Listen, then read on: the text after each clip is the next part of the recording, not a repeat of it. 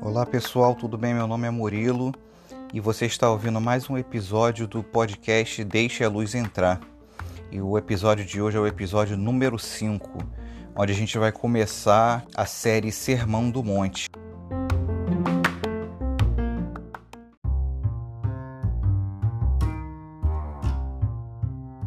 Nessa série, a gente vai estudar os capítulos 5, 6 e 7 do Evangelho de Mateus que é onde está escrito o Sermão do Monte. Porém, para entender melhor, eu vou precisar entrar em alguns detalhes antes para dar um contexto dessa passagem e do livro de Mateus em si.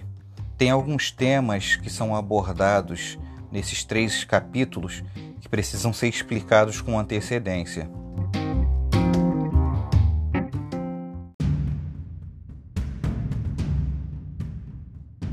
Primeiramente, deixa eu falar um pouquinho sobre o Evangelho de Mateus.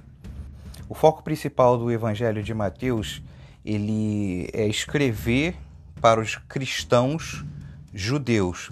São aqueles judeus que foram convertidos ao cristianismo e passaram agora a seguir a fé cristã. O Evangelho de Mateus ele é o evangelho que mais cita o Antigo Testamento. Por que isso? Porque o, o Antigo Testamento, é, como a gente viu na série Aliança, ele era a, a parte anterior à vinda do Messias, a, a parte anterior da, do cumprimento dessa nova aliança que é feita em Cristo.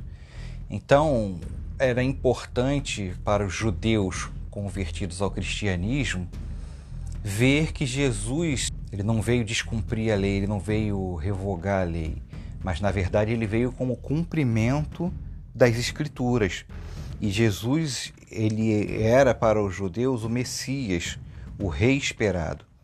Então, Mateus ele se preocupou em colocar muitos detalhes aqui para demonstrar que Jesus ele é o Messias que eles esperavam. Uma das evidências está logo no início do, do capítulo 1, no versículo 1, onde Mateus ele começa logo com uma genealogia. Registro da genealogia de Jesus Cristo, filho de Davi, filho de Abraão. Olha só que interessante. Como é que Mateus ele já começa a descrever Jesus Cristo? Como filho de Davi e filho de Abraão. Por que, que foi, era importante? Por que, que eh, Mateus fez questão de descrever Jesus como filho de Davi e filho de Abraão?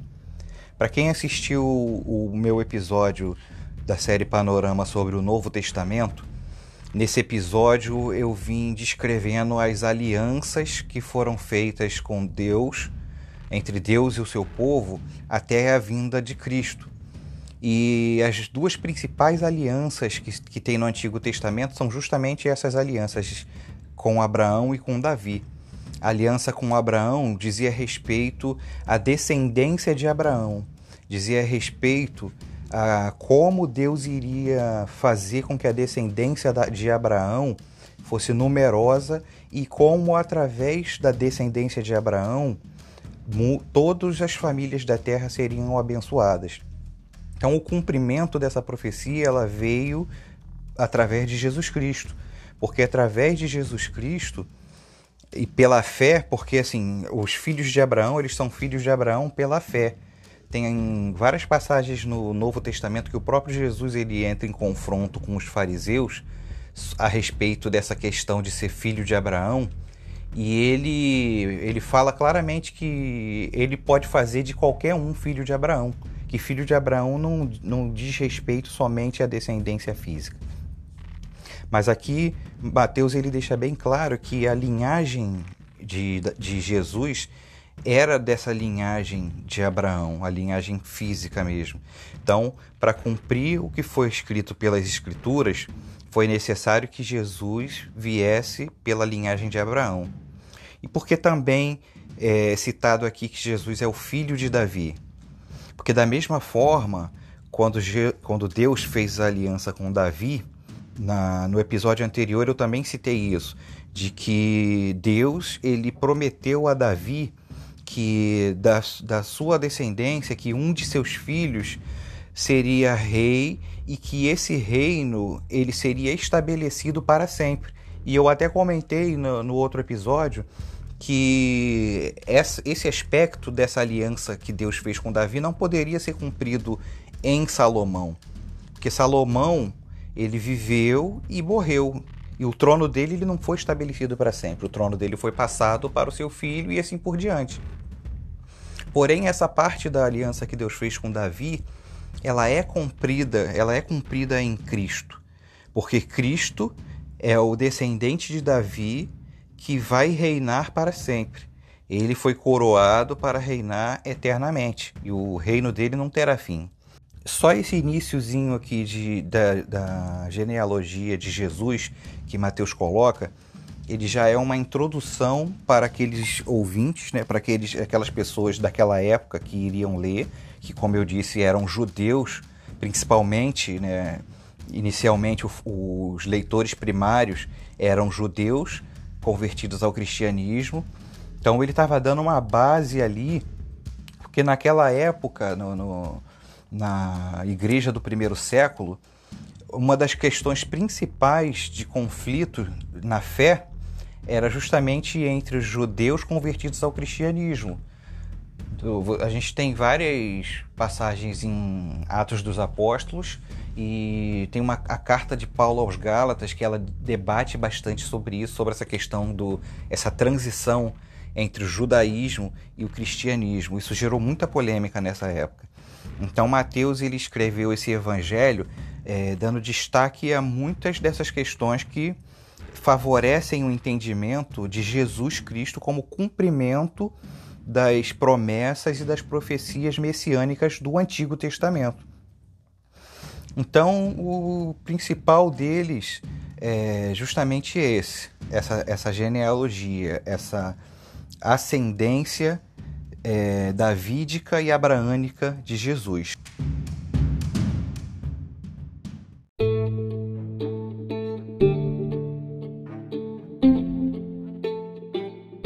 Um outro aspecto também que afirma essa questão do cumprimento das promessas e das profecias do Antigo Testamento em Jesus é uma citação, né? na verdade é uma expressão que ela é muito usada por Mateus.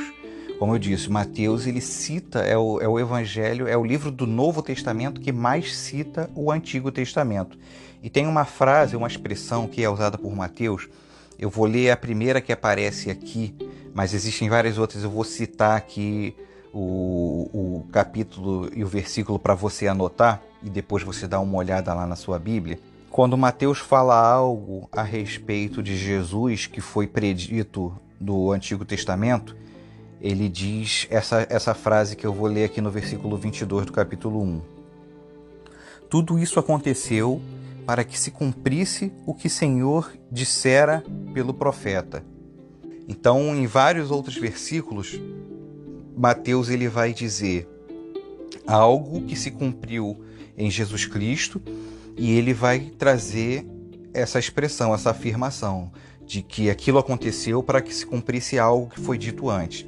Então isso vai se repetir no capítulo 2, nos versículos 15, 17 e 23.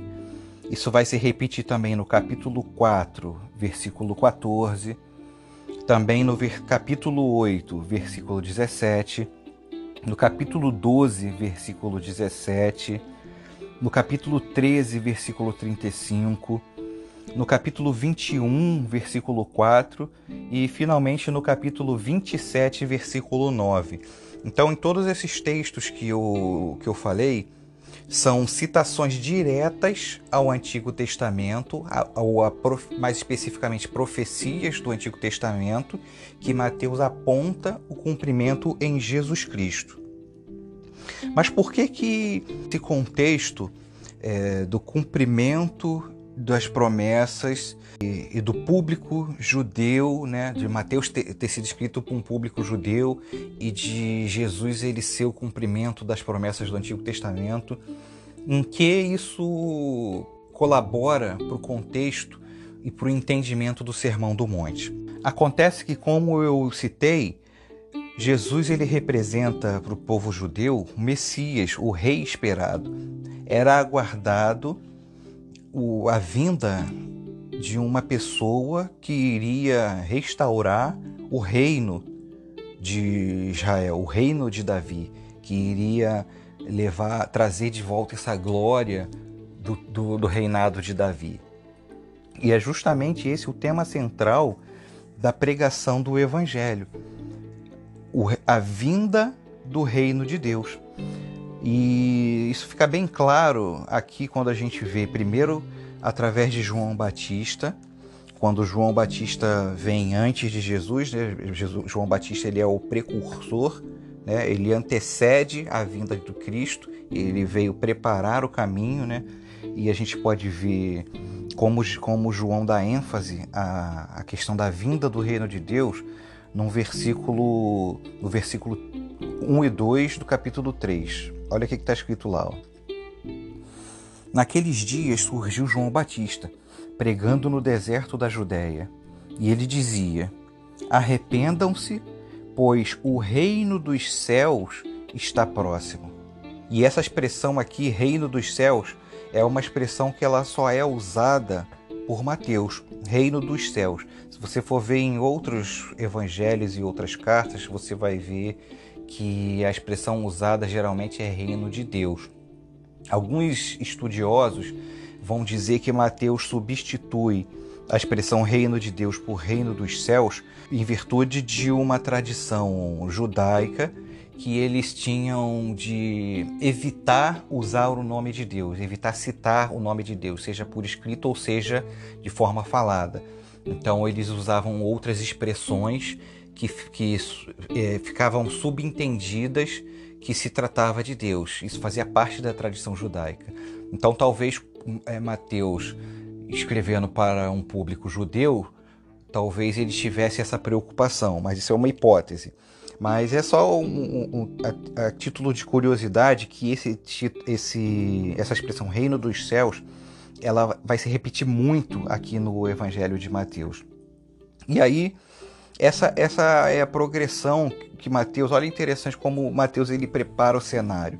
O próprio a própria ordem, né, a própria escolha literária, né, de Mateus de apresentar a vinda do reino dos céus dessa forma, ela é intencional. Primeiro ele, ele começa com a genealogia, depois ele vem com, com a, a, narração do nascimento, depois ele entra com o precursor, que é João Batista, aí logo após Jesus é batizado, e aí vem o relato da tentação de Jesus, que também é interessante se a gente prestar atenção.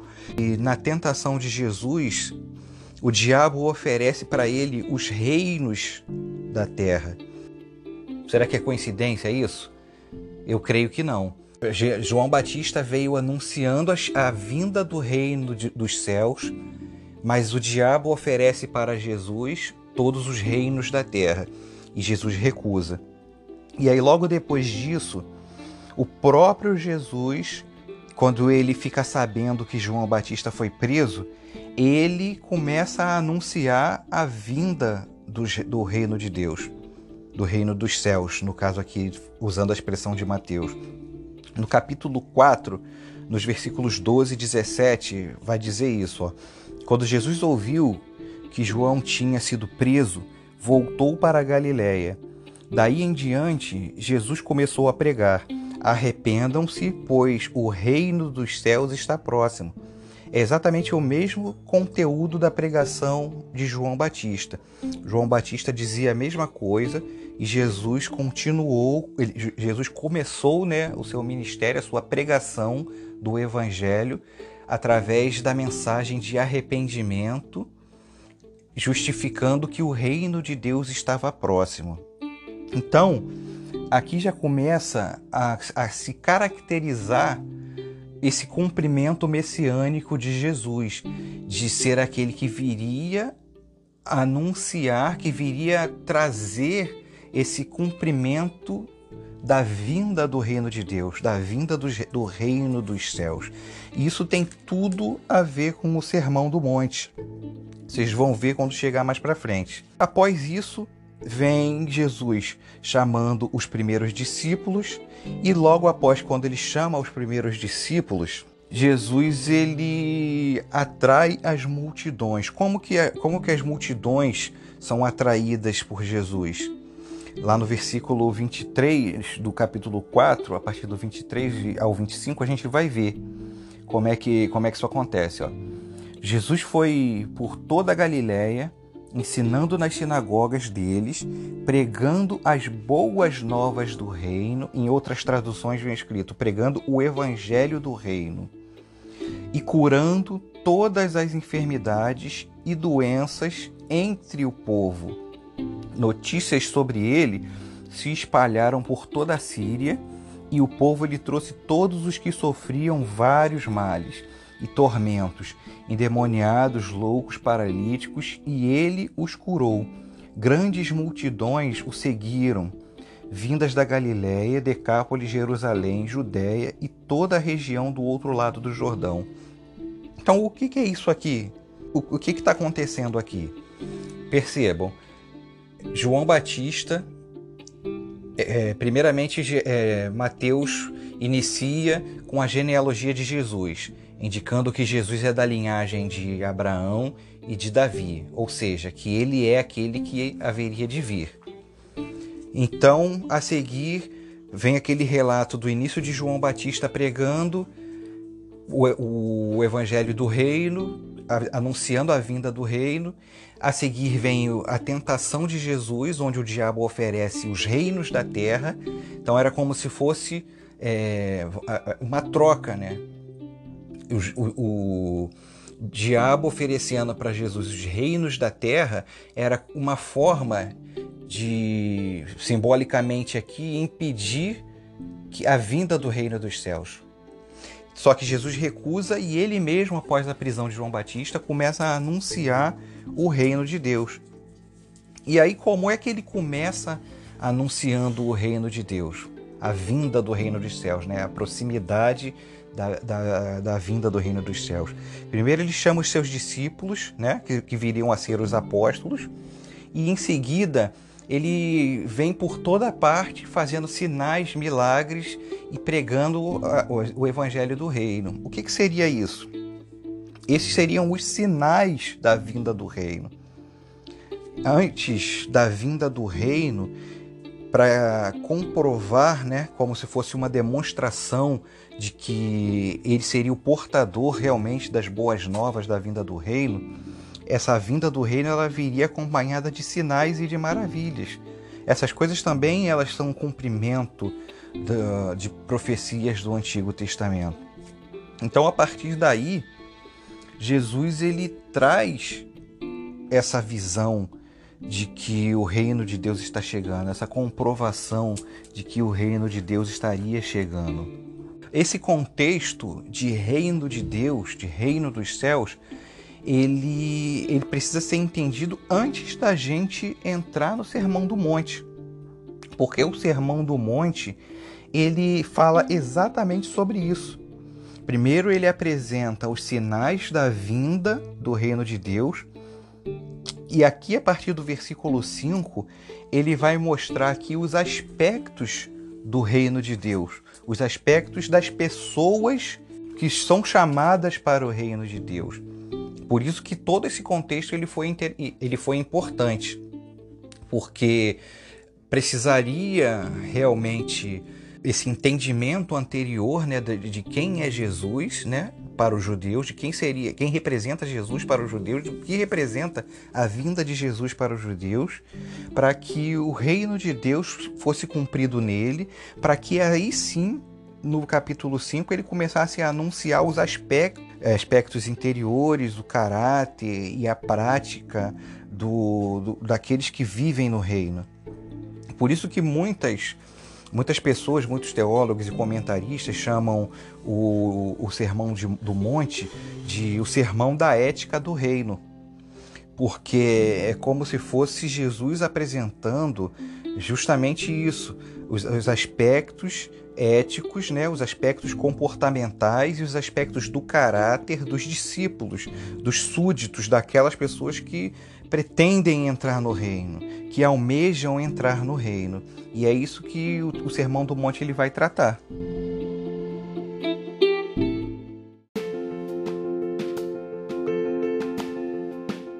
Mas tem um detalhe interessante sobre esse reino, o reino dos céus, né, o reino de Deus. Na verdade, o que deve ficar bem claro, o que ele queria deixar claro aqui para os judeus, e é o que a gente deve atentar também, porque essa mensagem é para nós, é para os nossos dias, é que Jesus ele veio anunciar um reino, mas um reino diferente daquele que era esperado pelos judeus.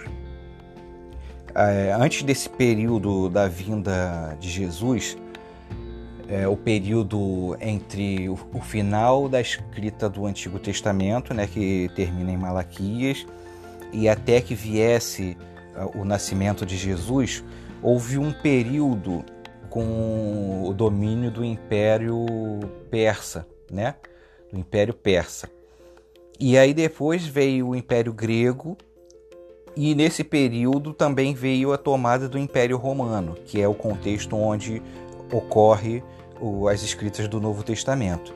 E nesse período todo de, de tomada de império, é, um período, períodos de guerra, períodos de conflito, houveram várias revoluções é, judaicas, né?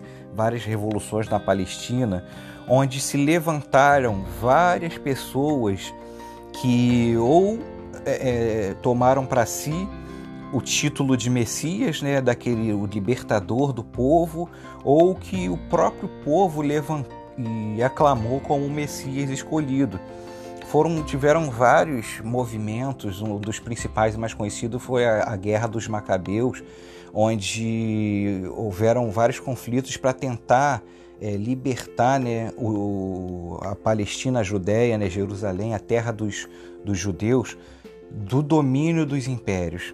Só que todos esses movimentos eles foram mal sucedidos. Por quê?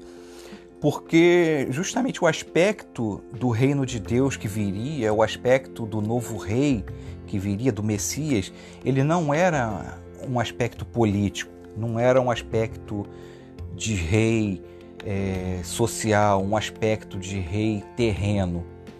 O reino de Deus que, que viria a ser estabelecido, que, que veio para ser estabelecido através de Jesus, era um reino é um reino espiritual, é um reino que, que veio ser anunciado por Jesus para, para um cumprimento na eternidade. Por isso que a vinda de Jesus ela é dividida em dois.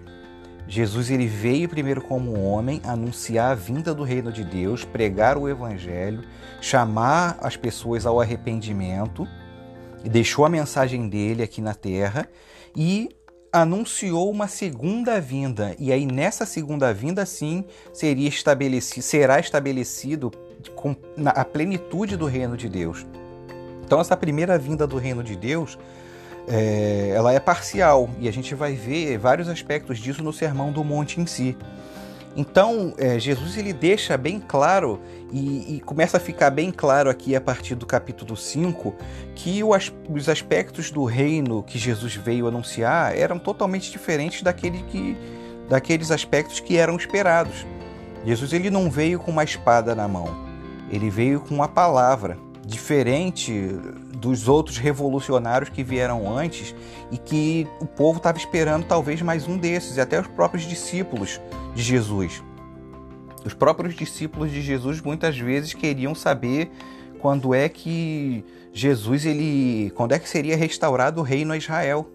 O reino físico, no caso, quando é que Israel iria é, se emancipar e voltar a ser né, a luz das nações, né?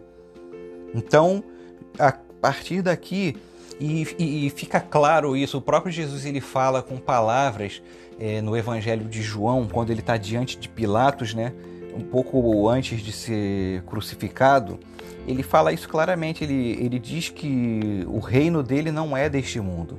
E a mensagem que Jesus, ele, ela, que Jesus transmite ela deixa bem claro isso, que o reino dele não é deste mundo.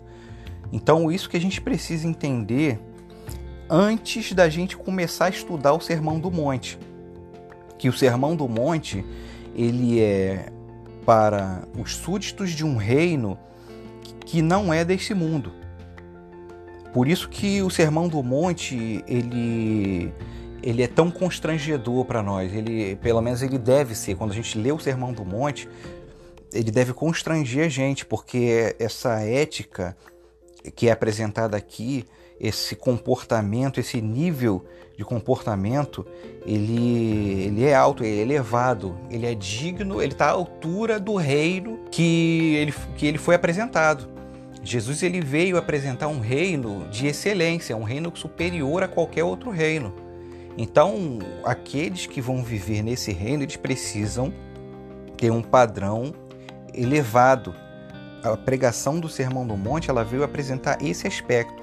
E você vai ver que isso tem tudo a ver com o que eu estou falando, porque ao longo de todo o Sermão do Monte, você vai ver que Jesus ele vai, ele vai fazer várias citações ao reino de Deus, né?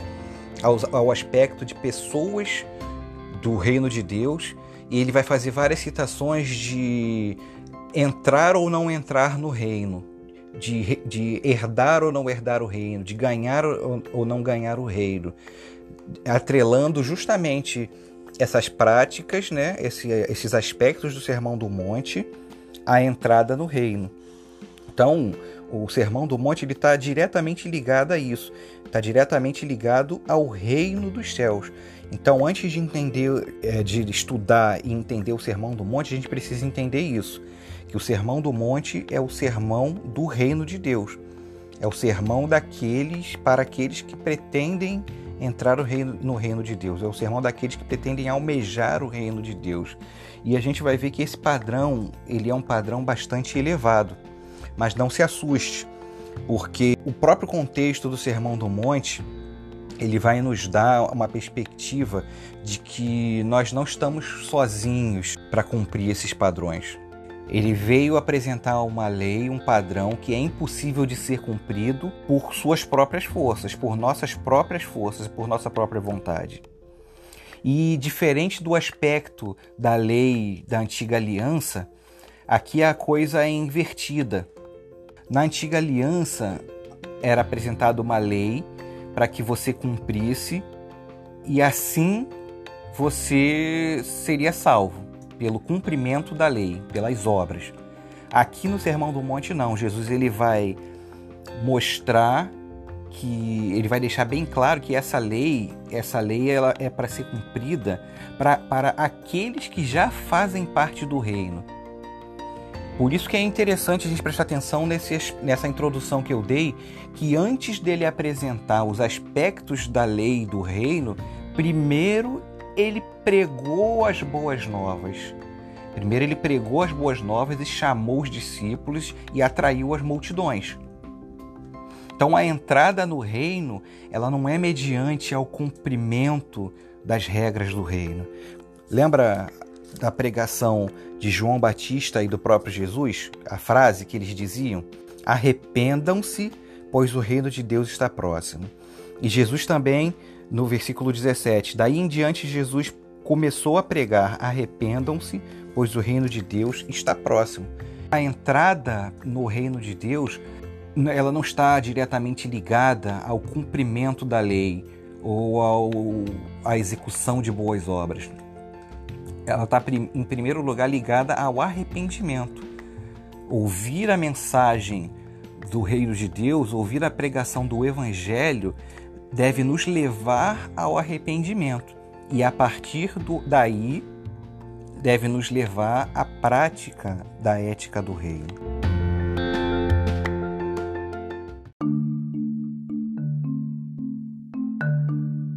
Então, para finalizar, eu vou só dar um esboço geral né, da estrutura aqui do Sermão do Monte para a gente se preparar, né? Que seria bom antes do próximo episódio a gente dar uma lida no, no, no texto, né? Para a gente se familiarizar, né? Com o texto do Sermão do Monte, os capítulos 5, 6 e 7 de Mateus, e aí sim a gente estudar minuciosamente juntos. Então, a divisão assim básica que eu fiz aqui do, do Sermão do Monte seria isso. Ó.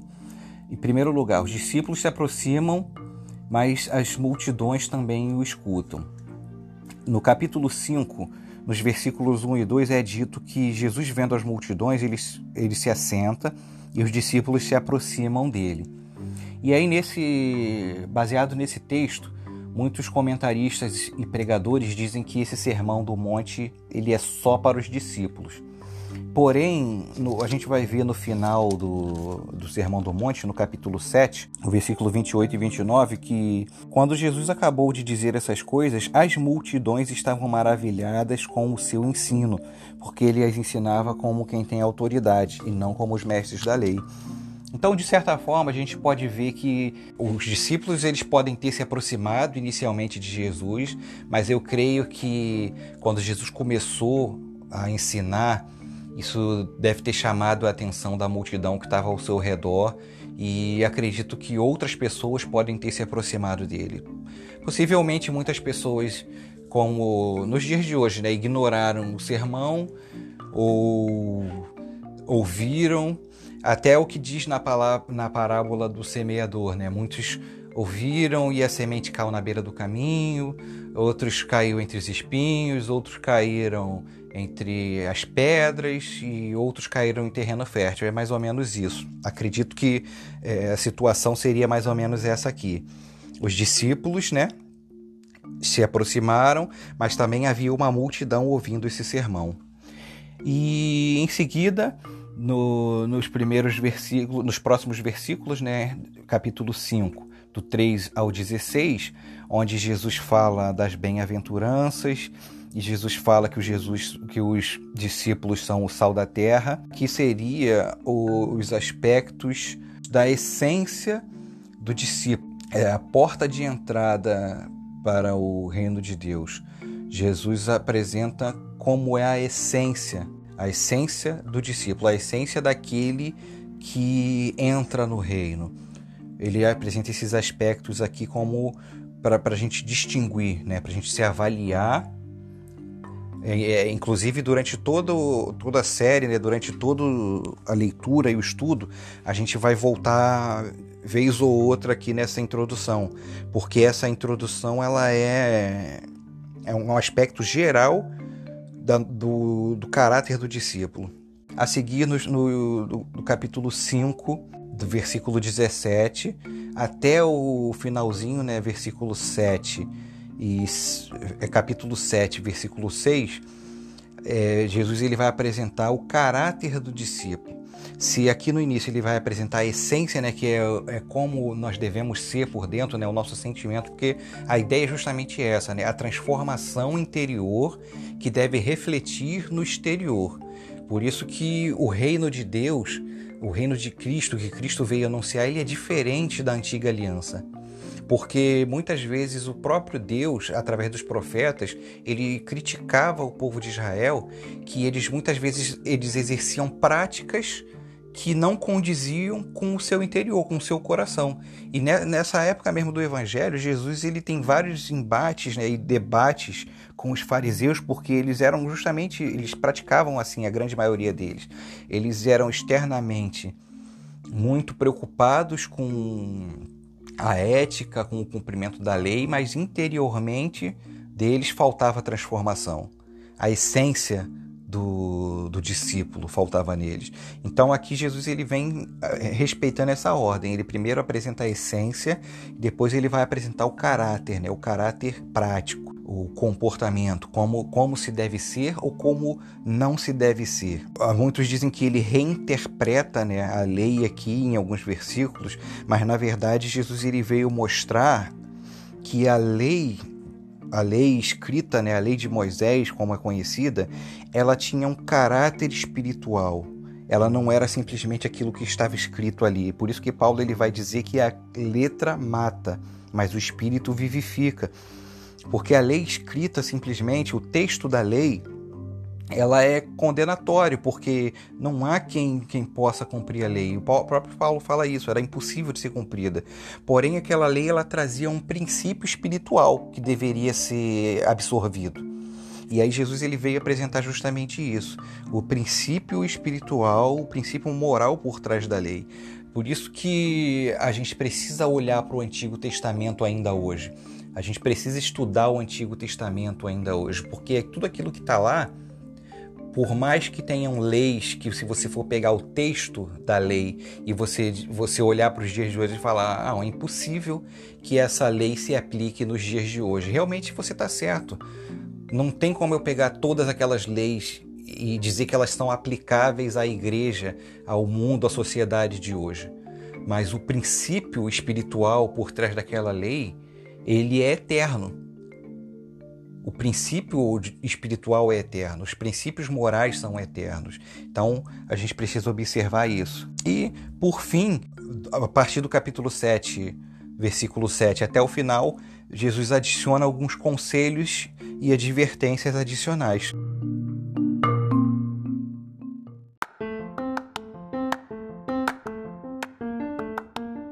Muito bem, pessoal. Então, acredito que com esses aspectos introdutórios, com esses aspectos iniciais a respeito do Evangelho de Mateus, a respeito do, da descrição de Jesus como cumprimento das profecias e das promessas e a respeito do reino de Deus, a gente está pronto para no próximo episódio a gente entrar em si no, no texto do Sermão do Monte e estudar inicialmente as bem-aventuranças e os textos que vêm a seguir.